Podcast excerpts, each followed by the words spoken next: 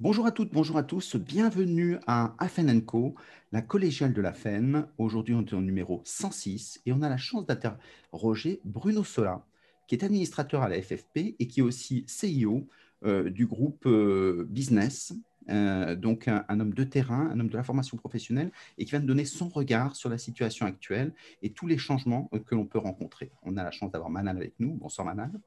Bonsoir euh, Stéphane, euh, bonsoir Bruno, merci d'être euh, ce soir avec nous et de répondre à toutes nos questions.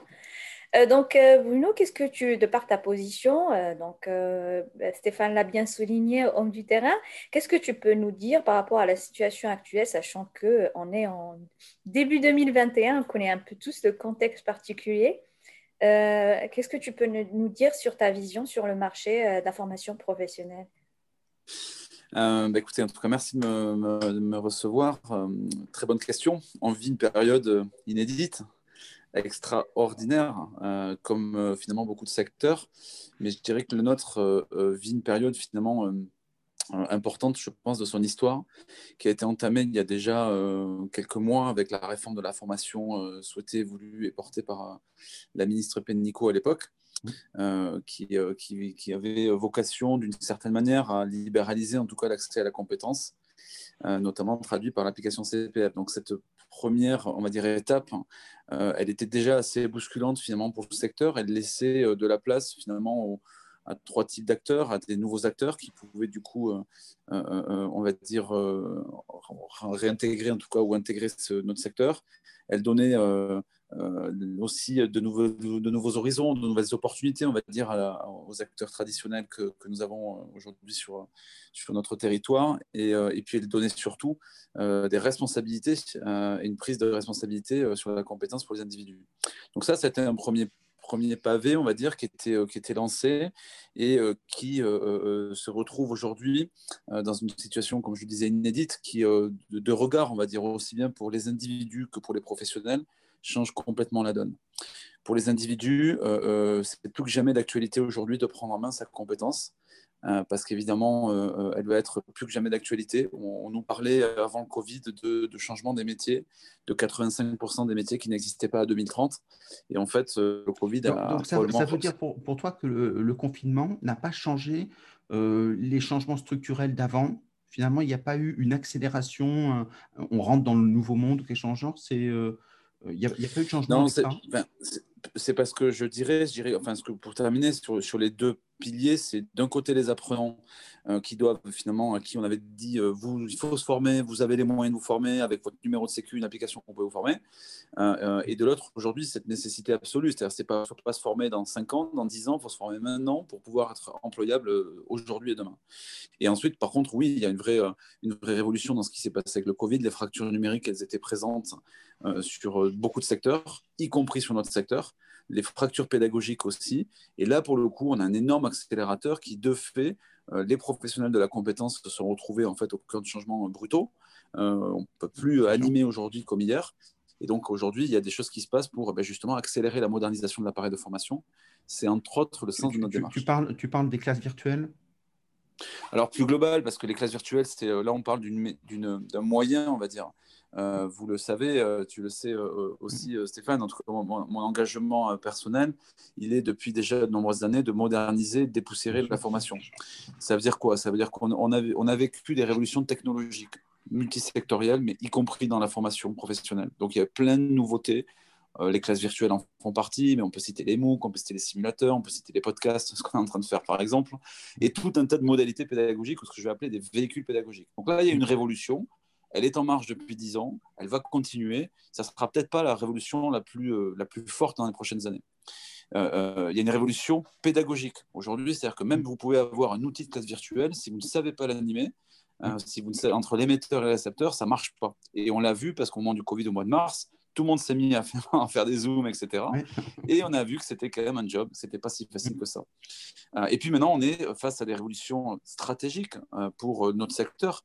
Euh, et, les, OF, moi que je rencontre, des organismes de formation, les, des professionnels de la formation, acheteurs, consommateurs, etc., se, disent la même chose, se disent en fait, on, ne peut plus aujourd'hui former aujourd'hui comme hier, euh, euh, le monde a changé et donc on doit repenser nos stratégies, nos stratégies technologiques, nos stratégies pédagogiques et nos stratégies tout court.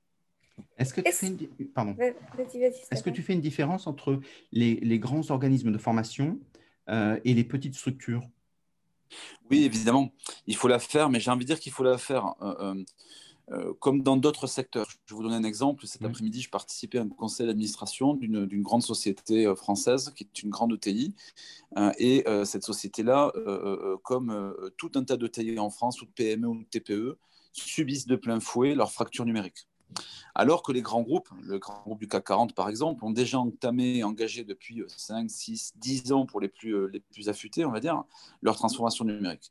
Dans notre secteur, c'est pareil. On a, euh, alors d'abord, on est sur un secteur, c'est peut-être une des différences quand même qui est très atomisée. Vous avez à peine 3% des entreprises de formation en France qui font plus de 3 millions d'euros de chiffre d'affaires sur 90 000 acteurs de la compétence. Donc ça vous montre le fait qu'on n'est pas si nombreux finalement à, avoir des gros volumes d'affaires et des grosses structures.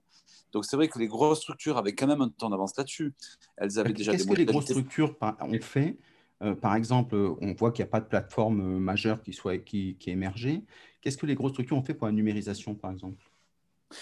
En fait, on a deux types de grosses structures aujourd'hui. On a des grosses structures historiques qui sont, euh, que vous connaissez, euh, et, je ne les citerai pas forcément là, mais qui, elles, avaient euh, déjà créé des solutions numériques, qui avaient pensé leur stratégie multicanal, qui, qui étaient déjà en blended learning, qui étaient en tout cas dans une stratégie de meilleur de l'humain et du digital. Et de l'autre côté, on a des grandes nouvelles structures aujourd'hui qui sont les pure players qui sont des acteurs de la nouvelle économie, qui ont attaqué les marchés d'une autre manière, mais d'une manière finalement quasi que digital, ou presque en tout cas, et qui, du coup sont devenus les nouveaux, les nouveaux géants. Donc, au milieu de tout ça, mais ben, en fait, on a entre une nouvelle économie et une économie plus traditionnelle de major, on va dire, de la formation, on a finalement notre secteur. Et notre secteur, c'est euh, euh, euh, des, acteurs de la compétence qui, doivent se transformer sur les trois volets, je vous, je vous ai dit, pardon, pédagogique, numérique et stratégique. Et du coup, les solutions, si vous voulez, sur le marché, il y en a beaucoup. moi, j'ai fait plusieurs salons ces cinq dernières années. Vous avez plus de 200, 300, 400 nouvelles startups qui se sont créées, qui ont toutes créé des solutions pédagogiques ou numériques qui sont on va dire, plus ou moins bonne. Chacun fait un peu son, son, affaire. Mais voilà, on, est, on, a ces fractures-là. C'est bien sur ça qu'il faut travailler aujourd'hui. Tu, tu, trouves que l'EdTech en France est assez dynamique, foisonnant euh, alors oui, on a une EdTech formidable. Je vais te dire, Stéphane, moi j'ai fait le CES à Vegas il y a, il y a cinq ans. Mm. Euh, quand on est, là, on est allé là-bas avec euh, les, acteurs French Tech, French Fab, mm. voilà, etc. Euh, bon, on est allé là-bas avec le rêve américain, quoi, comme tous. Mm, hein. bon, on a passé des super moments, on a discuté, on est allé à San Francisco, etc. Et quand je suis rentré un an après, on a fait Vivatech à Paris. Et eh ben, je peux te dire qu'on avait, on a vraiment, on s'est dit, mais waouh, qu'est-ce qu'on est fort chez nous. Bon, ça tombe bien, les Américains sont venus nous voir. Mm. Mais euh, euh, non, aujourd'hui, on a. Euh, moi, je, m'attendais quand je suis allé aux États-Unis, notamment, j'ai rencontré des boîtes de la tech là-bas, à voir des révolutions. J'ai fait le CES en Chine aussi avant le Covid. Mm. Donc non, on est, on est, on est, on est vraiment un pays à la pointe de la, tech. chaque jour, il y a des, des, jeunes et des jeunes femmes ou hommes qui se lèvent, ou, ou moins jeunes d'ailleurs, mais qui se lèvent en tout cas pour euh, s'inscrire dans cette révolution euh, pédagogique. Tout le monde ne va pas y arriver. Moi, je suis pour une réconciliation de la nouvelle économie euh, et d'une économie plus traditionnelle parce qu'on a besoin des uns, des uns avec les autres. et puis, non, je pense qu'on a vraiment, en tout cas, on peut être fier de, on, peut, vraiment faire un cocorico de la tech et, de, la, de, la France digitale, hein, au sens large du terme. Et maintenant, par contre, il faut qu'elle qu'elle soit qu'elle aide en tout cas les acteurs les plus historiques et les plus nombreux à se transformer aussi et plus vite. Donc tu penses qu'il va y avoir des licornes dans les tech en France? Oui, il y en a déjà. Euh, on en a déjà quelques. On a, euh, je vais citer Open Classroom pour les citer, mais parce que Pierre Dubuc est, quelqu'un que j'apprécie, mais c'est pour moi, je pense en tout cas une licorne. Euh, après, on, peut, on peut toujours mettre des échelles. Hein. voilà. On a, licorne, c'est évalué à un milliard quand même. Hein.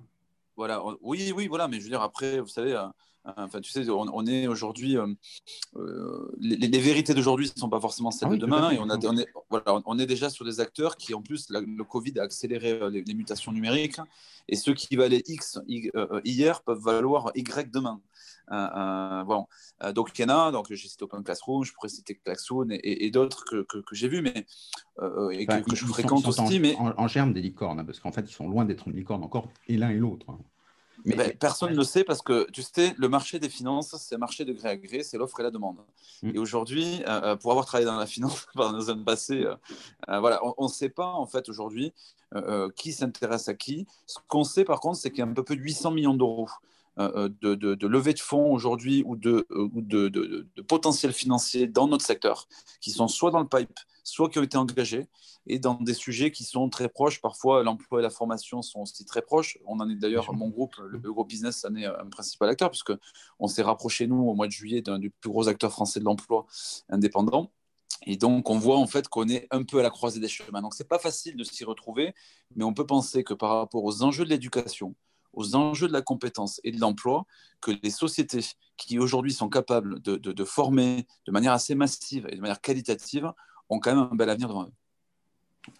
Et du coup, euh, euh, tu as parlé beaucoup de fractures, euh, mais, mais, après, bon, voilà, il y a une éthique foisonnante certainement, mais du coup, comment on peut mesurer cette fracture-là C'est comment on s'y retrouve Voilà, est-ce que, est que, tu peux nous en dire plus un peu oui, entre ben, ce qui fonctionne et entre ce qui fonctionne pas du tout? Alors, les fractures euh, euh, numériques, euh, elles, sont, elles sont connues du plus grand nombre sur l'ensemble des secteurs, y compris sur le note. Il y a des, études qui, sont faites déjà par, le gouvernement, notamment par le ministère de, de, Cédrico, qui a mis en lumière et publie sur son site internet, sur le secrétariat d'État chargé au numérique, les fractures numériques. Donc, l'État a fait des études là-dessus et elles concernent tous les secteurs, y compris le nôtre. Euh, ensuite, les, autres fractures que l'on a, c'est donc les fractures pédagogiques. Pour moi, c'est de dire, ben, en fait, il suffit pas d'avoir des outils numériques, c'est déjà une première étape, hein, mais il suffit pas d'avoir des, outils numériques pour délivrer une expérience de formation qui répond aux nouveaux modes de consommation des apprenants. Euh, euh, donc, il faut aussi se former et que les professionnels de la formation, de l'éducation, les profs, les, formateurs se forment. Et après, il y a une troisième fracture qui est stratégique. si, on, reprend chacun des, des domaines, ils se forment sur quoi pédagogiquement? Ben, Typiquement, nous, on a, on a référencé 50 euh, nouvelles compétences euh, du formateur euh, nouvelle génération mmh. qui vont des nouvelles techniques d'ingénierie de formation, parce que typiquement, tu ne fais pas de l'ingénierie pédagogique, on va dire face-to-face ou enfin en, salle, on va dire, comme tu l'as fait en ligne. Mmh. et donc là, on peut, on peut mettre plusieurs choses dans le chapeau. On voit qu'aujourd'hui, la gamification, c'est un sujet. On voit que l'interactivité, c'est un sujet. on voit que l'aspect facilitateur de compétences est un sujet. Donc, euh, typiquement, dans l'ingénierie, on ne fait plus de l'ingénierie de formation aujourd'hui comme hier. On ne fait plus de l'animation euh, euh, multicanal, j'ai envie de dire, parce que l'humain, pour moi, a profondément toujours sa place dans la formation. Je, crois plus que jamais, on va dire, au mix pédagogique. Donc voilà, donc je pourrais te, les citer, mais globalement, nous, on en a référencé 50. Si tu, si tu discutes avec d'autres acteurs, tu en trouveras d'autres, mais il y a au moins 50 nouvelles compétences entre ingénierie de formation, euh, euh, euh, animation nouvelle génération et formation nouvelle génération qui, qui vont ne serait-ce que faire répondre à une chose, qui est que les apprenants ont changé, que les modes de consommation de la compétence ont évolué et vont continuer d'évoluer, mais finalement, comme d'autres secteurs. Typiquement, aujourd'hui, on ne regarde plus la télé aujourd'hui comme hier. On a, il y a des choses sur lesquelles on a envie d'être engagé, d'autres on, a envie de faire du picking, du rapid learning, du, des choses un peu plus globales, etc. Donc, en, d'autres termes, est-ce que, pardon, en, d'autres termes, est-ce qu'on est face, est-ce que le, le pont pour traverser le fossé, euh, il est euh, facile? Ou est-ce qu'on est face à une restructuration radicale du marché de la, formation professionnelle? Je pense que, enfin, c'est une bonne question. Je pense que le pont, il n'est pas facile. Euh, pour être honnête, il n'est pas facile pour, parce que bon, on est dans un contexte déjà où il y a une forme d'urgence quand même. Hein. on, va, on va se dire des choses. On a aujourd'hui des OF qui ne peuvent plus animer ou qui n'animent plus aujourd'hui comme hier, qui ont perdu du chiffre d'affaires. Donc, donc le pont, il n'est pas facile parce que on doit se transformer dans un délai relativement court. donc c'est ça, ça, ça, donne la complexité. Ce qui, j'espère, en tout cas, va bouger, c'est qu'aujourd'hui, on a, que ce soit la haute commissaire aux compétences ou les différents acteurs en région, il y a des initiatives qui sont portées aujourd'hui pour aider les acteurs de la compétence à se transformer dans un délai court. Typiquement, s'équiper d'outils et se digitaliser rapidement, se reformer très vite et repenser ses stratégies. Donc ça ne va pas être facile, mais si on a le concours des régions, si on a le concours de l'État, euh, et si on va dire les gens sont, euh, euh, on va dire, capables de, de, s'engager, c'est déjà une première étape. Mais ce ne sera pas facile. C'est des outils, des leviers déjà mis en place ou on espère que ça sera mis en place? Non, il existe déjà des initiatives qui sont portées euh, en région. J'en suis d'ailleurs moi le, fruit. Je salue la région Occitanie, qui est la première région de France à avoir engagé un programme de modernisation de l'appareil de formation. Au moment où on se parle, on a plus de 400 OF sur la région d'Occitanie qui vont être accompagnés.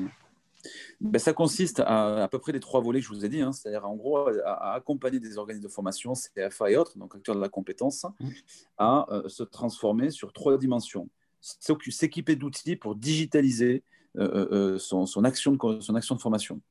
reformer des formateurs pour être capable d'utiliser les outils et de les maîtriser. Il suffit pas d'avoir l'outil. Si je résume, quand on parle d'outils, dans ces cas-là, il s'agit de quoi? C'est de, de Klaxoon C'est d'une classe virtuelle C'est quel genre d'outils alors, tu, as, différents types d'outils. Tu, peux avoir des outils auteurs, par exemple, qui vont te permettre de, digitaliser toi-même ta formation. Moi, je suis plutôt un, fervent défenseur de l'autonomisation des OF. Ça veut dire quoi? Rendre les gens capables. Il ne faut pas qu'on fasse à leur place. Il faut qu'on leur donne les moyens de faire tout seul. Euh, donc, les outils d'auteur, c'est une chose. Euh, euh, ensuite, c'est un certain nombre d'outils, on va dire, type, tu as cité Klaxoon, mais, mais, Klaxoon n'est pas le, seul outil du marché, mais c'est un bel outil aujourd'hui. Mais en gros, il y a une dizaine d'outils comme ça qui sont mis, en, on va dire, en lumière. Après, les gens peuvent faire va jusqu'à LearnyBox, System.io, des choses comme ça? Oui, c'est possible. En tout cas, je ne vais pas parler à la place de la région Occitanie, mais en tout cas, les acteurs publics que j'ai rencontrés ont quand même une volonté de ne pas avoir de dogme sur les solutions d'agir sur les savoirs donc, euh, des professionnels de la formation pour leur dire il faut, il faut faire, on vous donne les moyens de faire, vous pouvez, vous, vous pouvez faire le choix dans des outils qu'on a sélectionnés, mais si vous ne vous plaît pas, vous pouvez en chercher d'autres. Et le troisième volet, du coup, c'est quoi? Euh, numérique, de l'autonomisation, et il y avait un troisième volet? Ben, le, troisième, le troisième volet, enfin, je l'ai un peu évoqué tout à l'heure, donc je ne vais pas le redire, mais en gros, c'est toujours pour moi à peu près les mêmes sujets avoir des outils, donc digitaliser, euh, euh, euh, être capable de digitaliser et de se digitaliser seul.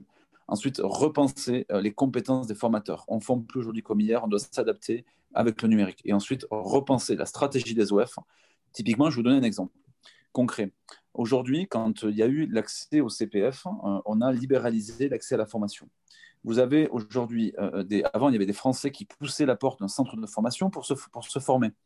Aujourd'hui, euh, euh, euh, vu que les Français ont dans, leur poche une, application et un numéro de sécu qui leur permet de choisir leur avenir professionnel, mais en fait, vous avez des nouveaux acteurs de l'information qui contactent les Français, qui font du marketing digital, qui vont vous contacter en vous disant ben, Vous cherchez un emploi, très bien, on peut vous aider, il faut vous former. Et donc, ils vont faire du télémarketing, ils vont vous appeler et puis ils vont vous proposer ensuite de vous prendre la main, de vous coacher à distance pour que vous puissiez faire votre formation. Donc, tout ça, ça fait quoi? C'est-à-dire qu'il faut, par exemple, reformer un OF en lui disant tu sais qu'aujourd'hui, le trafic formation, il n'est pas que dans ton agence, il est aussi sur Internet, par exemple. Donc, il faut que tu sois capable d'attirer des gens dans ton centre de formation, mais que tu sois aussi capable d'aller les chercher sur le web. Ça, ça s'appelle le marketing digital. Et aujourd'hui, très peu d'OF en France en font. Exactement. Alors qu'il y a des outils d'automation, c'est-à-dire qu'un organisme tout seul peut faire de très, très belles choses. Euh, donc, euh, et c'est assez ergonomique et assez facile. Est-ce que les réseaux sociaux, pour toi, sont des, éléments importants pour euh, faire du business? Oui, euh, pour moi, en tout cas, le multicanal et les réseaux sociaux, alors après, il y a des choix à faire, mais ce sont des éléments importants pour développer la notoriété, l'image et la vente des OF. Donc, c'est en ça, typiquement, et je salue l'initiative de la FFP d'Occitanie, euh, pour, pour la citer Sylvie Petitjean, qui, par exemple, m'a demandé, moi, de faire euh, des, digital breakfast, donc en gros, des petits moments digitaux. Mmh pour aider euh, ceux qui le souhaitent, en tout cas, à s'acculturer au numérique et à se dire, OK, je vais faire avec ça maintenant. Donc, je vais peut-être me créer un compte LinkedIn, je ne l'avais pas avant. Euh, je vais peut-être me former au marketing digital parce que je ne savais pas. Je vais voir s'il y, a des outils qui me permettent gratuitement de créer mon site Internet en deux clics. Mmh. Donc, aujourd'hui, ce, ce, qui est quand même super avec le numérique, c'est qu'au-delà de l'élan de générosité qu'on a vécu avec EdTech, avec France Digital, que tu as cité tout à l'heure pendant le Covid, au-delà de ça, on a quand même aujourd'hui beaucoup de solutions sur le marché qui, quand on connaît et quand on s'y intéresse, euh, nous permettent de faire des choses. Après, il faut du temps. En ce moment, c'est pas facile parce que ben, il faut être un peu au four au moulin, hein. il faut faire des affaires, il faut avoir, euh, il faut avoir le temps pour bâtir. Ce que je dis en ce moment chez moi, c'est agir et bâtir. Il faut agir à court terme et penser, et penser à moyen terme. Quoi. Le volume de la, de la formation, c'est contracté pour toi dans ce que tu peux rencontrer? Qu'est-ce que tu veux dire par contracté? Euh, Le volume, c'est réduit. Il y a moins de formation en ah, France. Pardon. Non, alors justement, on forme plus aujourd'hui qu'hier. Euh, on a des volumes d'affaires qui sont plus grands au sens global du terme. Donc, on, était sur un marché de 32 milliards. Aujourd'hui, c'est difficile de sortir les chiffres, mais je pense qu'on est plus sur un marché de 40 milliards que de que 32 milliards. Par contre, les affectations budgétaires sont plus les mêmes. Euh, donc voilà, aujourd'hui, on a plus le moyen de former. il y a plus de moyens dans la FNE, il y a plus de moyens dans le CPF. Il y a aussi, au-delà de, ce que l'État peut proposer, des accompagnements qui sont mis en place, une vraie sensibilisation de force qui s'est fait au niveau des entreprises. Je vais te donner un exemple. Nous, on a, travaillé, on continue de travailler depuis des années dans le privé. Dans les entreprises dans le privé, tu as deux types de budget. Tu as le budget de la formation et puis tu as le budget du développement. Et une entreprise qui dit, ben, moi, je veux mettre ma boîte dans deux ans à tel endroit, euh, le moyen d'y arriver dans, le, dans la conduite du changement, c'est de développer la compétence des hommes et des femmes de l'entreprise. Donc, des, des patrons d'entreprise qui, avec le Covid, se sont retrouvés à se dire, ben, on ne peut plus manager à distance on ne peut plus faire du commerce à distance, etc. Et qui sont prêts à investir dans la compétence. J'aime bien le mot investir plutôt que de dépenser de l'argent. Mhm. Investir dans la compétence, il y en a quand même un petit peu plus aujourd'hui qu'hier. Donc moi, je suis assez optimiste sur le fait qu'on va, on, va on forme déjà plus aujourd'hui qu'hier. On peut former encore plus aujourd'hui euh, euh, euh, qu'hier et demain qu'hier. Par contre, c'est sûr qu'il y a un travail à faire pour à la fois transformer aider les acteurs à être capables et remobiliser, remotiver. Et moi, j'incite en tout cas la FFP et d'autres acteurs, mais à redonner du sens à la compétence. Il faut qu'on aide des entreprises à se dire, OK, former, c'est pas dépenser de l'argent, c'est investir dans son business, parce que c'est ça qui va faire qu'on que les hommes et les femmes vont, vont traverser les tempêtes. D'accord. Tu as cité beaucoup la FFP et surtout celle de l'Occitanie. Est-ce que c'est son rôle Donc, elle propose peut-être d'accompagner? Est-ce que c'est juste celle de l'Occitanie ou est-ce que dans d'autres régions? Et quels sont les autres dispositifs? Quel est son rôle? Que tu peux nous en ben, dire plus? Euh, alors, la, FFP n'est voilà, la, FFP n'est pas euh, la Fédération de la formation professionnelle, et je parle pas, euh, je parle uniquement en tant qu'administrateur et, et, président d'une commission de transformation et innovation, mais, mais c'est un acteur, c'est pas le seul acteur. C'est un acteur, en tout cas, qui propose à des professionnels de la compétence de se retrouver dans une instance qui s'appelle la Fédération de la formation professionnelle pour comprendre, connaître, débattre, avoir de l'information sur notre actualité métier. Euh, il en existe d'autres, chacun fait son choix. Moi, j'ai fait le choix de la, de, la, FFP parce que je trouvais que son, son projet ressemblait en tout cas à ce que je souhaitais être, à la fois euh, un entrepreneur et à la fois un acteur euh, engagé dans la compétence. Donc ça, c'est ce que la, la fait. La FED le fait sur l'ensemble des territoires, sur l'ensemble des, des, territoires euh, régionaux, donc c'est valable en Occitanie, mais aussi un peu partout en France. Et puis elle le fait aussi à travers un bureau national qui, euh, de manière, on va dire, très démocratique, hein, à travers des élections, invite donc des administrateurs à s'engager et à porter ce qu'ils ont envie de porter. Moi, personnellement, j'ai souhaité m'engager sur ce, que, ce qui me plaît, ce que je connais, qui est la transformation et l'innovation du secteur euh, euh, et donc notamment autour du numérique, euh, mais, mais, mais, le numérique pour les hommes avec un grand H. donc voilà, donc en gros, la FFP, comme d'autres acteurs s'engagent, et là, il y a des choses qui se passent super en ce moment, parce que par exemple, avant, on avait la FFP d'un côté, et puis des nouvelles associations telles que Tech, telles que France Digital de l'autre. Mais aujourd'hui, on se retrouve autour de la table, c'est aussi des bénéfices de ce Covid, ça a cassé des silos, ça a cassé des barrières, et des acteurs plus traditionnels et des, acteurs euh, plus, plus, nouveaux, on va dire plus récents, aujourd'hui se parlent et, bâtissent des projets ensemble. Tant mieux. Combien ça coûte si on veut adhérer? Euh, ça dépend. c'est une bonne question. Alors, je, vais te dire, je suis vraiment, quand tu on est sur les premiers, les plus mal, là où tu as raison, c'est qu'il y a un investissement euh, dans la cotisation de la FFP euh, qui est en lien et en rapport avec le chiffre d'affaires de, l'OF. Donc, en gros, si je peux faire simple, plus tu es petit, moins tu payes, plus tu es gros, plus tu payes. Maintenant, je vous invite à vous rapprocher de la FED pour connaître ça parce que c'est pas mon, travail, mais, hmm. mais, mais, mais c'est un investissement, mais qui est vraiment très accessible pour la plupart des OF. Et c'est un bon investissement, j'ai envie de dire, sur un sujet, c'est qu'en ce moment, on a besoin d'avoir le savoir. On n'a on pas le temps de tout voir. Et la FFP a fait un travail remarquable. Moi, j'y suis pas depuis longtemps, donc je ne suis pas, là pour en faire de la pub. Mmh. Mais elle fait un travail de. Elle dégrossit, euh, elle remonte les informations, elle, elle, nous permet de partager, elle nous permet de donner des idées, de nous engager pour notamment auprès, j'ai cité tout à l'heure la haut commissaire aux compétences, que je salue au passage, parce qu'elle fait aussi un travail en ce moment euh, pour rencontrer tous les acteurs et essayer de mettre tout le monde autour de la table pour contenter tout ça. Euh, c'est pas évident, hein, on est d'accord. Hein. Voilà, mais, c'est vrai que quand on est dans ces, dans ces organismes, moi j'y ai jamais été, tu vois, j'ai fait 12 ans dans ma boîte sans jamais être, être dans ces organismes-là. Ça a quand même ce mérite-là, c'est qu'on a le savoir. Quand on a le savoir, on a un petit peu plus de pouvoir. Quand tu dis savoir, c'est plutôt de la veille, c'est ça? Alors, c'est beaucoup de choses. C'est, ça va être, oui, aujourd'hui, il y a plein de choses qui se passent dans notre secteur sans, qu'on sans que, si on n'est pas au courant, on ne sait pas euh, ce qui va se passer. Donc, c'est de la veille qui va permettre de dire, ben, en fait, euh, la loi, évolue plus dans ce sens-là que dans ce sens-là. Donc, euh, est-ce que ça a un impact sur mon entreprise? Est-ce que ça a un impact sur mon offre? Comment est-ce que moi, je peux être force de proposition par rapport à ça?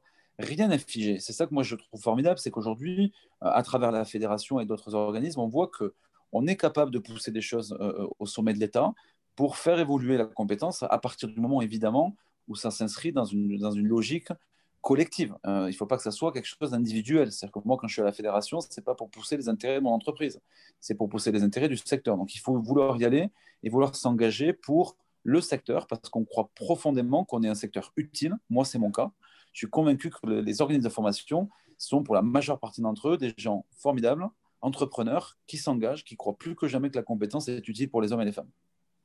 Alors comment tu fais quand on est dans un monde qui bouge, qui est en disruption, c'est-à-dire qui bouge brutalement euh, quand tu vois qu'il y a aujourd'hui, selon les enquêtes, on estime qu'il y a 2 euh, millions de personnes qui vont devoir changer complètement d'activité, donc de compétences et de métiers. Euh, comment tu fais pour anticiper des secteurs d'activité dont on ne sait pas ce qu'elles vont devenir? Ben, c'est difficile.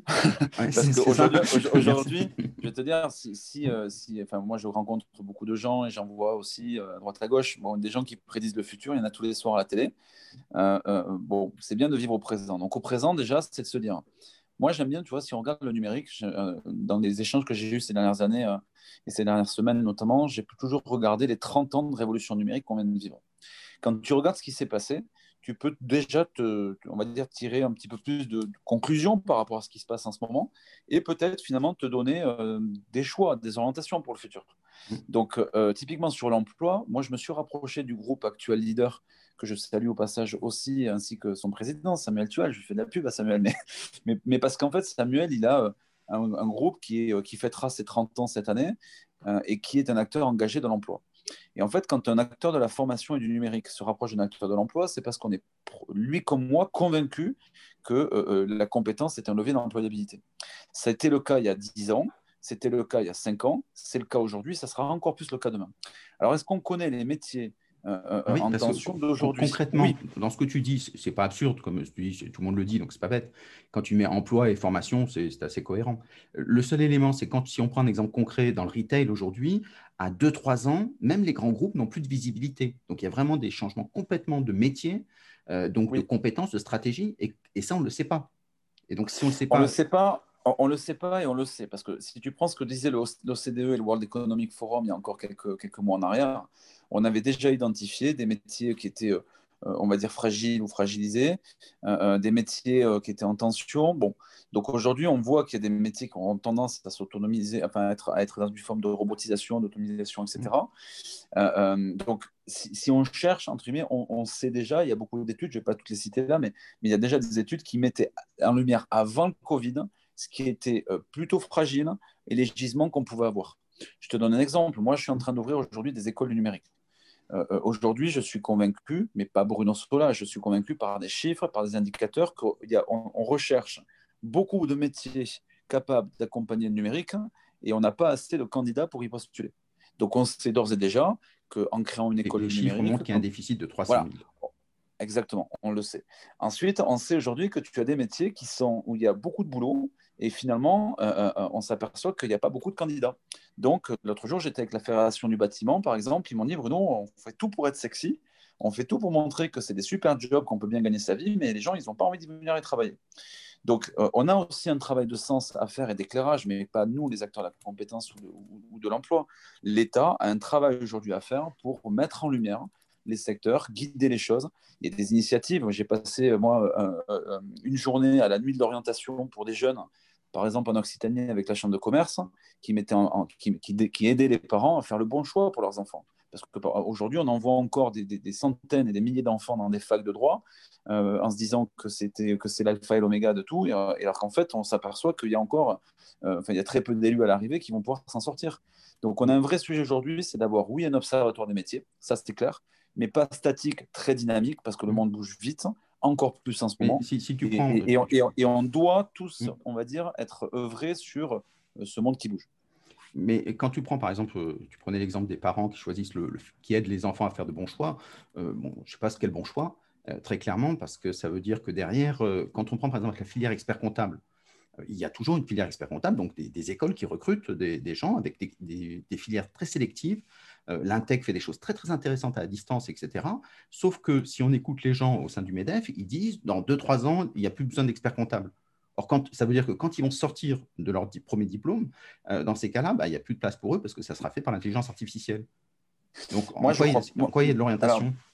Ouais, mais moi, je veux te... ta question, elle est large. Je vais essayer de te répondre rapidement, mais en, deux, trois points. D'abord, euh, euh, euh, bon, moi, je ne crois pas aujourd'hui, si tu veux, au, fait que les métiers vont disparaître au profit de l'intelligence artificielle dans 100% des cas, et notamment sur les comptables. Si tu prends un comptable aujourd'hui, certes, l'IA fera des choses, c'est-à-dire va prendre des tâches à faible valeur ajoutée de l'humain, va les faire automatiquement, et quand même, on aura besoin d'avoir de l'humain qui va apporter son regard pour compléter, pour apporter un autre service, une autre valeur ajoutée. Donc, donc ça, déjà, il faut se dire aujourd'hui, un, euh, l'IA n'est pas complètement au point partout, et je sais de quoi je parle parce que ça fait partie des sujets sur lesquels on travaille nous, mais, et, l'humain aura quand même toujours sa place.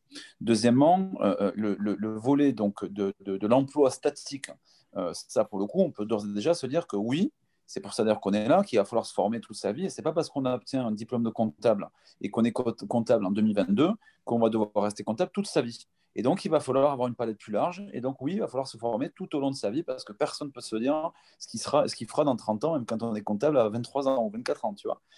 Et puis, de l'autre côté, je pense que pour le coup, euh, euh, euh, je crois quand même beaucoup, moi, au sujet de, de, de, de la communication et, d'un travail à faire sur l'orientation, parce qu'on a beaucoup de nos jeunes aujourd'hui et beaucoup de nos parents qui sont perdus. Ils sont perdus parce que d'abord, aujourd'hui, je vais être transparent avec toi. Moi, je suis pour une réforme de l'éducation nationale parce qu'on est en train de créer des parcours d'éducation, euh, on va dire, euh, première, hein, c'est-à-dire de, formation initiale, qui déjà ne correspondent plus au métier d'aujourd'hui. Donc, moi, je, je veux, quand je, souhaite, je l'ai dit d'ailleurs, j'ai eu la chance de rencontrer la ministre de l'Emploi, je lui ai dit, je, dis, je pense qu'aujourd'hui, il faut qu'on agisse sur l'emploi d'aujourd'hui, mais sur l'emploi de demain. Et l'emploi de demain, c'est repenser l'éducation nationale on ne peut plus enseigner aujourd'hui comme hier. On doit, revoir la logique de parcours. Donc, c'est un travail finalement collectif et collégial.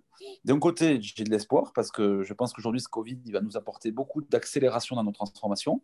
Et de l'autre, ben oui, il ne faut pas traîner sans aucun dogme. Donc, il faut changer, pour moi, l'éducation, euh, on va dire, originelle, la formation continue et que chaque individu se dise, ben oui, que c'est ça qui est formidable, qu'on apprend tout au long de sa vie, qu'il faut se remettre en question et, et qu'on va se former à 5 ans, à 10 ans, 15 ans, 20 ans à 30 ans, 40 ans, 50 ans, etc.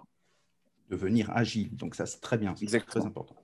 Euh, souvent, on, parle, quand on parle de la formation professionnelle française, on la compare euh, uniquement dans, l'hexagone. Euh, finalement, si on la compare au reste du monde, tu dirais qu'on est plutôt bien, plutôt pas bien? On est quand même plutôt à la traîne hein, pour le coup. Alors, tout à l'heure, je parlais de la tech. Sur la tech, je dis, on, va bien. par contre, si je, si je compare euh, le, plaisir et l'engagement formation des Français versus les Européens, je ne vais, pas vous, vais pas nous faire le, comparatif habituel avec l'Allemagne, mais on est moins bien. Mmh. Euh, donc non, on est euh, là pour le coup, je pense qu'on peut faire beaucoup mieux. On n'est pas le plus mauvais élève, mais on est loin d'être le meilleur. et concrètement, aujourd'hui, pour moi, ce qui manque principalement chez nous, c'est un peu de moyens, parce que tout à l'heure, j'ai évoqué les 32 milliards, mais on peut les comparer à des 60 voire 80 milliards d'euros qui sont euh, présents dans d'autres pays. Donc, on peut faire beaucoup mieux euh, aujourd'hui. Mais là où je trouve qu'on peut faire encore beaucoup mieux, c'est dans le sens. C'est dans le sens de la compétence. C'est-à-dire qu'aujourd'hui, je, l'ai dit moi, notamment à la ministre, mettre une application euh, qui donne de l'accès à la compétence, c'est super. Mais par contre, il, il faut expliquer aux gens pourquoi il faut se former, à quoi ça sert de se former. Et ça, ce n'est pas l'histoire d'un jour. C'est quelque chose sur lequel on doit accompagner parce que on rencontre au quotidien, et moi dans mon job aussi, des gens qui sont parfois éloignés de l'emploi, euh, qui sont éloignés de celui de la compétence. Je vais même plus loin, euh, Stéphane, on est sur une chaîne euh, compétence, mais quand tu discutes autour de toi, tu as 80% des gens qui vont te dire je vais en formation, quoi. C'est chiant l'information. Désolé de le dire comme ça, avec mes mots un peu vulgaires. Mais aujourd'hui, c'est ça qu'il faut changer aujourd'hui. C'est que oui, ils ont raison, parfois c'est chiant parce que ben, parfois des professionnels peuvent ne pas faire les choses comme il faut. Mais de l'autre côté, il faut aussi changer ces codes-là de manager qui va souffler quand son collaborateur part en formation, qui, à, partir du moment où il va revenir en entreprise, va lui dire euh, bah vite, tu as perdu du temps, remets-toi au travail. Il faut euh, euh, changer les codes d'un acheteur formation qui va obliger un individu à aller en formation, au lieu d'essayer en tout cas de lui donner du sens. Et il faut changer les codes d'un apprenant qui va considérer que se former a quelque chose qui pourrait changer potentiellement, on va dire, son parcours dans les prochaines années euh, c'est une perte de temps. Donc ça, c'est quelque chose aujourd'hui sur lequel il faut vraiment agir. Et moi, modestement, avec nos équipes, avec le groupe business et autres, c'est vraiment mon combat, c'est mon engagement, c'est celui-là. Je crois profondément que c'est sur ce sujet-là qu'il faut mettre le paquet, plus évidemment les moyens. Tu veux dire que c'est culturel? Si c'est culturel, est-ce que ça prendrait pas beaucoup plus de temps que même si euh, on est à la traîne et qu'il faut faire vite? Si, alors, moi je, je, pense que c'est culturel, je suis d'accord, et, je pense, et je pense que par contre, tu as raison, c'est que nous n'avons pas le temps. Et qu'aujourd'hui, c'est ça qui se passe depuis plutôt pas mal. C'est terrible de dire ça parce que euh, je ne devrais pas dire ça. Et si ça se trouve, on va dire, mais il est fou, lui, qu'est-ce qu'il nous raconte? Mais j'ai dit, bah oui, parce que finalement, le mur, on allait le prendre, pour tout vous dire. En 2030, les 85% des métiers qui allaient disparaître, c'était dans les livres, c'était de la science-fiction. Sauf que la science-fiction, là, on l'a. Elle est en direct à la télé tous les soirs. Donc, quelque part, j'ai envie de dire que oui, euh, euh, c'est culturel, mais moi, j'ai beaucoup d'espoir. Je crois aux hommes et aux femmes et je pense qu'on peut changer.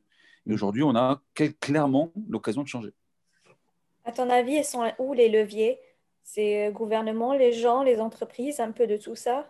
Toi euh, Pour moi, la, compétence, la compétence, c'est l'affaire de tous. Mm. Donc tout le monde a sa, rôle à jouer. Donc oui, aujourd'hui, c'est d'ailleurs ce qu'on dit euh, euh, au sommet de l'État dans les différentes rencontres que moi j'ai pu faire, que ce soit avec France Digital ou EdTech, où on a rencontré les différents acteurs du plan de relance aujourd'hui, que ce soit avec la FFP, où on a le plaisir d'échanger avec le haut commissaire aux compétences, évidemment que l'État a un rôle à jouer là-dedans. Il faut qu'il joue le juste rôle. Son juste rôle, pour moi, c'est être un facilitateur, un accélérateur. C'est-à-dire, typiquement, aujourd'hui, c'est euh, à la fois de donner euh, les moyens financiers euh, d'engager des choses plus rapidement, de, laisser aussi, on va dire, le secteur s'exprimer et prendre toute sa place. Typiquement, moi, j'ai été un acteur défenseur, mais il fallait pas, pas forcément nécessaire, mais pour dire, les OF sont des entreprises, sont des entrepreneurs, c'est des hommes et des femmes qui entreprennent. Donc, il ne faut pas infantiliser les choses, il faut qu'on soit dans une relation adulte-adulte, et on doit aussi s'appuyer sur des choses qui se font très bien. Les régions font des choses très bien. Il y a une décentralisation qui marche bien aujourd'hui. Il y a des choses qu'on doit optimiser aussi. Mais ça, voilà. Donc, en gros, pour moi, l'État doit jouer un rôle, plutôt ce rôle de facilitateur, les entreprises aussi doivent reprendre le pouvoir. Là, vraiment, clairement, moi, je fais un appel aux entreprises si elles nous écoutent, à des dirigeants. Mm. Moi, je, je le suis, je l'ai été, je le resterai. Mais aujourd'hui, quand on est à la tête d'une entreprise, PME, ETI, grand compte, on doit jouer un rôle dans non, la formation, ce n'est pas uniquement un levier pour faire du bien euh, euh, social, ce n'est pas un truc qui coûte, coûte de l'argent en bas de bilan, c'est juste de consacrer du temps et de l'argent aux hommes et aux femmes de l'entreprise qui vont faire votre compétitivité. Donc ça, c'est un message qui n'est pas assez passé aujourd'hui et je, fais, je profite de votre audience pour le faire. Et enfin, je terminerai par euh, les individus. Voilà, je ne peux pas dire mieux que... L'autre jour, je discutais avec un de mes amis qui est dans la santé. Il m'a dit, Bruno, c'est la nouvelle année. Je te propose un truc cette année, c'est de miser sur toi. Je dis, ah bon, euh, qu'est-ce que tu veux dire par là? Il m'a dit, mais le meilleur pari, le meilleur investissement que tu puisses faire, c'est de miser sur ta santé. Mais je me suis dit, c'est quand même pas con. Et au final, dans la compétence, c'est pareil. Euh, aujourd'hui, on est en la France est un pays où il y a beaucoup d'atouts, de, il y a beaucoup de moyens, mais le, meilleur investissement que chaque individu puisse faire sur, sur nos territoires, c'est de miser sur lui. Et ce qui est super, c'est qu'aujourd'hui, c'est possible, on peut miser sur soi et développer sa compétence. Tu trouves que le, CPF, qui est quand même un outil pour permettre à chacun d'investir dans, dans, la formation, est assez pris en charge par les apprenants? Non, pas assez, pas encore, pas encore assez, j'ai envie de dire, mais, mais euh, bon, c'est le début. C'est un début encourageant quand même. C'est un début encourageant parce que moi, bon, je fais confiance d'abord à un truc, c'est que le numérique, moi je l'ai vu avec mon groupe, hein, à partir du moment où euh, euh, tu mets une application dans la poche de quelqu'un, que tu lui expliques un truc relativement simple, ou avec un numéro de sécurité sociale, tu sais que tu as de l'argent. Et quand tu parles à quelqu'un en lui disant tu as, tu as un portefeuille monnaie, euh, avec de la monnaie dedans que tu peux utiliser, euh, les choses s'accélèrent. Donc ça, on le voit aujourd'hui, la fréquentation de l'application CPF, elle est positive. Elle n'est pas encore parfaite, mais c'est mieux. Bon, elle, partait de zéro, donc ça peut être que Elle partait de zéro. Voilà. Aujourd'hui, là, j'ai envie de dire qu'aujourd'hui, c'est encourageant. Il ne faut pas se dire que c'est gagné, loin de là, parce que peut-être peut qu'aujourd'hui, on est dans la règle des 20-60-20. Hein. Euh, peut-être les, les 20%, ils sont allés tête baissée il faut convaincre les 60. Je ne dis pas qu'on va convaincre 100% des Français, ce n'est pas, pas mon propos. Mais voilà, donc je trouve que c'est encourageant, mais par contre, il ne faut pas s'arrêter là. Comme je l'ai rappelé moi, il faut aider les OF à euh, donner du sens dans les contenus. Il faut de l'exigence. Euh, Ça veut dire quoi donner du sens dans les contenus?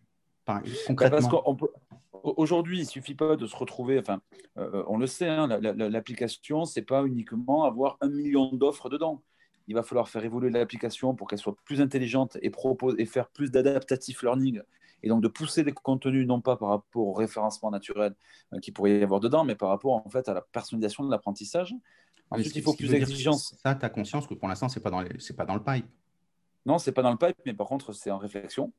Euh, je sais qu'aujourd'hui, pour connaître un peu les gens qui, discutent, enfin en tout cas qui travaillent sur l'évolution de l'appli, le digital, c'est pas statique. Donc la V1 du CPF ne sera pas la V2, il y aura une V3, il y aura une V4, etc. Donc on doit sans cesse faire évoluer les choses en faisant euh, du bottom-up, c'est-à-dire en faisant remonter ce que les utilisateurs pensent, ce que les OF pensent. Donc mmh.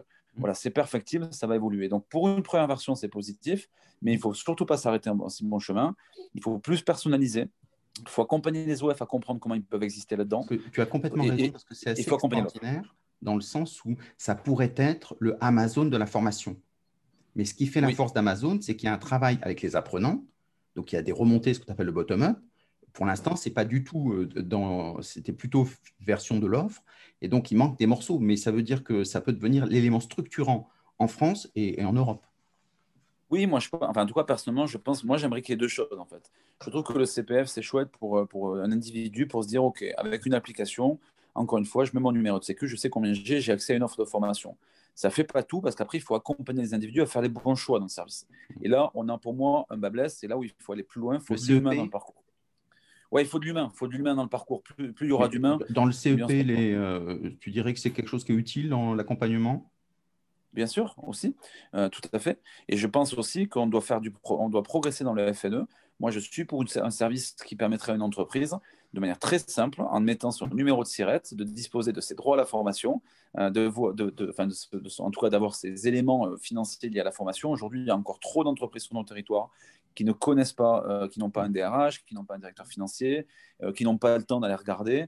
Voilà, il faut qu'aujourd'hui, pour l'entreprise, pour l'individu, ce soit très simple. Et après, soyons fous, là, créons un pont hein, mmh. pour que justement l'entreprise soit joue un juste rôle sur le CPF pour ne pas prendre, euh, on va dire, le, pas sur les individus euh, et, les Français, mais par contre, jouer là aussi son rôle de facilitateur de conseil, tout comme les écosystèmes qui sont autour, les OF, les régions, on va dire tous les acteurs qu'on peut avoir autour. Quoi. Donc, euh, donc voilà, moi je suis pour les. Je, pense que c'est un plus aujourd'hui. Ça ne doit pas tout faire. Moi, je suis pour une, on va dire une, une relation omnicanale, c'est-à-dire qui est à la fois du numérique, mais aussi de l'humain. Donc, un centre de formation physique doit très bien cohabiter avec une application numérique. Euh, euh, voilà, je suis pour le digital, le meilleur du physique et du, numérique. Pour euh, les organismes de formation, entrepreneurs, responsables formation qui t'écoutent et qui te disent oui, on va suivre les conseils de Bruno après cette émission, qu'est-ce que par, par quoi tu leur conseilles de commencer? Euh, justement, il y a trop de choses à gérer, trop d'informations. Euh, est-ce qu'il y a une chose euh, qui te vient en tête comme ça? À faire en premier Comment tu les orienterais? Bah, disons que, alors, je ne sais pas si notre émission va, enfin, j'espère en tout cas qu'elle va donner quelques, quelques petites clés, quelques petits appuis, mais si on prend les organismes de formation, moi sur les organismes de formation, aujourd'hui, je pense qu'il faut euh, euh, qu'elles puissent, euh, en tout cas, se renseigner déjà de savoir sur leur région, qu'est-ce mhm. qui existe aujourd'hui? Donc là, la fédération, là je vais parler pour la fédé, hein, mais la fédé, elle est utile et elle peut permettre de dire, ben voilà, qu'est-ce qui existe sur ma région? moi, je suis en Occitanie, par exemple, je suis un OF, je veux me transformer. Qu'est-ce qui, qu'est-ce qui peut m'aider? Donc, est-ce qu'il y a des moyens financiers et autres qui peuvent m'aider? Donc ça, déjà, c'est la première démarche à faire. si je veux me transformer, c'est que je regarde sur mon secteur Qu'est-ce qui me permet de faire ça? La FEDEL est utile pour vous aider euh, à le savoir et, pour vous faire entrer avec l'écosystème local, euh, notamment autour des régions. Ensuite, le deuxième, c'est probablement de s'engager aussi. Et s'engager, s'engager, c'est peut-être, euh, en tout cas, de se dire, OK, j'ai compris que je suis un tournant, mon activité, mon secteur d'activité, il a un tournant majeur et je dois être beaucoup mieux informé demain que je ne le suis aujourd'hui.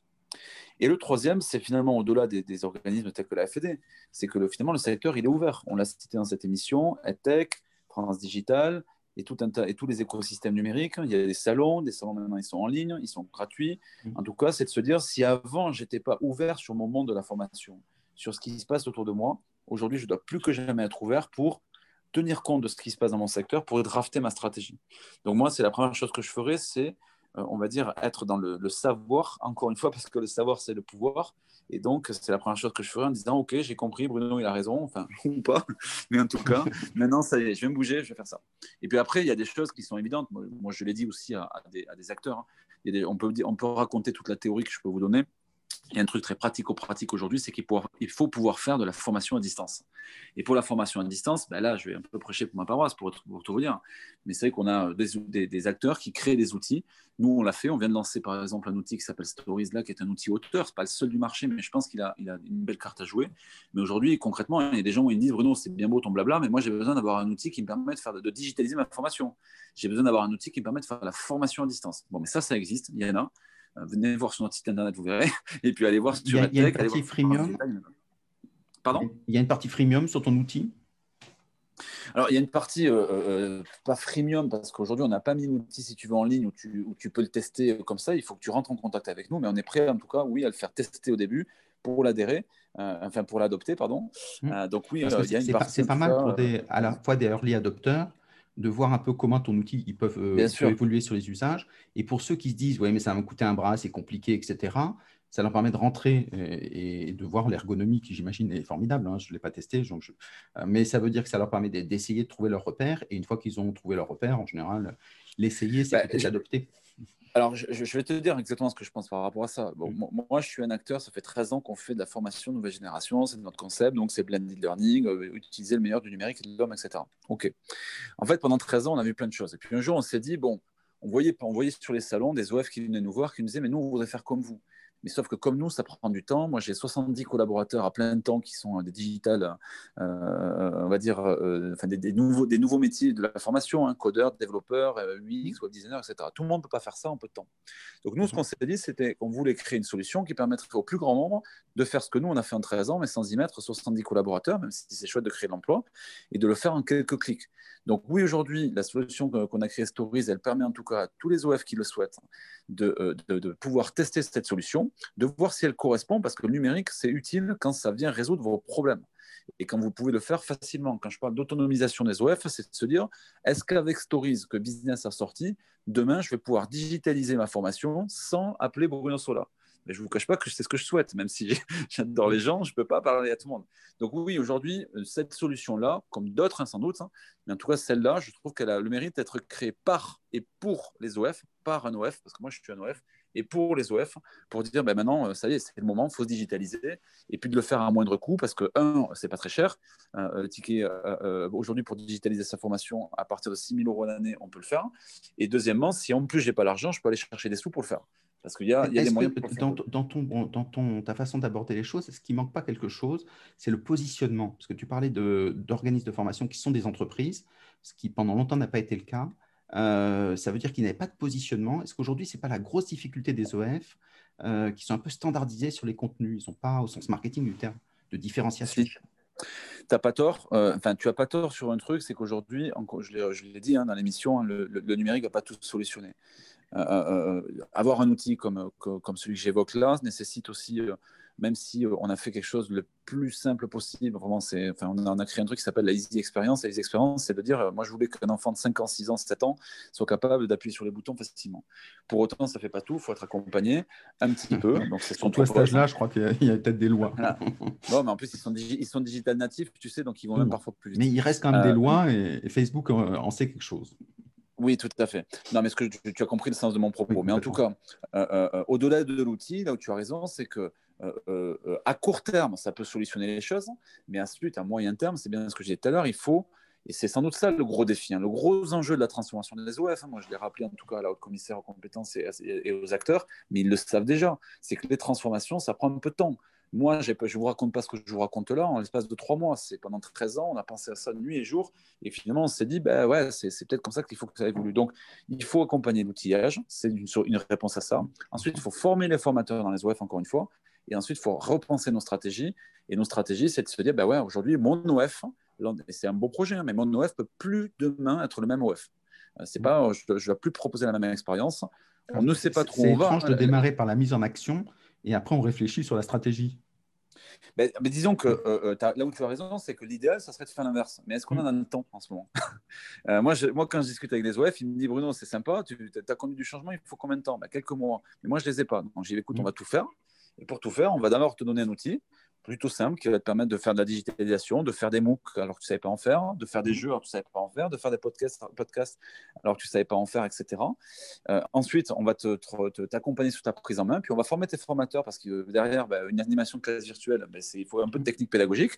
Et puis derrière, ensuite, euh, par contre, on ne va pas oublier de, dans, ton, ta feuille de route, là, pour, une fois, euh, on va se dire qu'on va, qu'on va, qu'on va, qu'on va y poser tout ça. Donc tu as raison aujourd'hui d'un côté, c'est pas euh, l'idéal, mais je pense qu'au final, moi j'aime bien, tu sais, le learning by doing. Hein. Euh, donc, mm. euh, les Anglais disent ça, c'est apprendre en faisant. Voilà, là, on a sorti la formation en situation de travail, etc. Mm. Donc, au final, quelque part, je fais confiance au fait que les acteurs de la compétence sont peut-être les meilleurs. Demain, on va se souhaiter, en tout cas, pour finalement apprendre de cette manière-là. Et comment, comment tu gères aujourd'hui euh, des formations gratuites? Il y a de plus en plus de contenus de très bonne qualité. Alors, on peut penser au MOOC avec euh, FunMOOC ou des choses comme ça, mais des choses qui sont beaucoup plus. Euh, Google fait des choses très intéressantes qui sont gratuites. Comment est-ce qu'on est qu'on peut faire de l'argent avec du gratuit? Comment est-ce qu'on se positionne avec ça? Si on le fait payer ben, à un moment et qu'on a le gratuit à côté. Non, mais là tu, là, tu touches un sujet qui est super sensible. Aujourd'hui, là, pour le coup, je vais reprendre ma casquette la Fédé. Personnellement, mon avis, c'est qu'aujourd'hui, il faut qu'on soit à la fois des gens très ouverts sur l'évolution du monde et à la fois qu'on soit aussi quand même très attentifs. Mmh. Dans la vie, de toute manière, il n'y a pas grand-chose qui est gratuit. Et donc, dans le numérique, tu sais, quand tu pousses des contenus euh, euh, euh, de quoi que ce soit, hein, que ce soit en formation ou autre chose, forcément, il y a quelque chose, il y a, un niveau de rémunération quelque part, que ce soit sur la data, que ce soit sur la pub ou autre chose. Donc, moi, je serais toujours attentif, en tout cas avec, la Fédé et, les acteurs qui le souhaitent, pour à la fois être ouvert et, faire rentrer sur notre secteur des nouveaux acteurs de, la nouvelle économie qui vont pousser les contenus, mais à la fois se dire non, la formation, c'est, la compétence, c'est des professionnels on a les, hommes et les femmes. Moi, je suis pour une professionnalisation de notre secteur, entre guillemets, euh, ce qui est déjà le cas, mais je pense qu'il ne faut pas qu'on ait peur de ça, parce que justement, pour être plus fort demain face à, on va dire, aux révolutions numériques, c'est n'importe qui ne peut pas s'imposer comme ça du jour au lendemain formateur. Donc, euh, ce que en train de, enfin, ce qu'on en train le chemin qu'on est en train de prendre aujourd'hui sur les volets de la certification et autres, doivent garder un peu de souplesse, mais doivent aussi nous apporter cette sécurité-là. Donc, oui, aujourd'hui, il y a des contenus qui sont en théorie gratuit en ligne. Tu vois, tu, parlais du freemium, je te donne un exemple. Hein. Pendant le Covid, euh, euh, des solutions numériques euh, en mode solidarité pour tout le monde, il y en a eu plein, mais la solidarité ne dure qu'un temps. Ou trois mois, six mois, il faut payer la licence.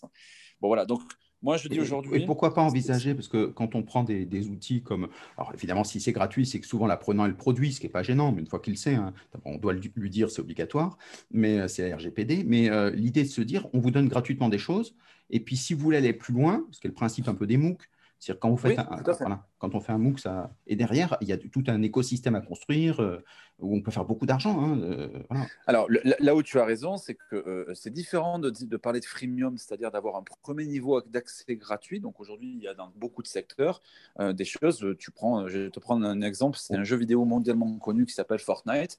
bon, Fortnite, c'est une success story que tu connais. Moi, mon mhm. fils de 13 ans le pratique souvent, mais Fortnite, tu télécharges, c'est gratuit. Avant, les jeux vidéo, il fallait les payer 60 euros. Voilà. Aujourd'hui, tu télécharges, c'est gratuit. Et puis, par contre, derrière, tu, vas, euh, parce que le jeu va être entraînant, etc., tu vas investir dedans.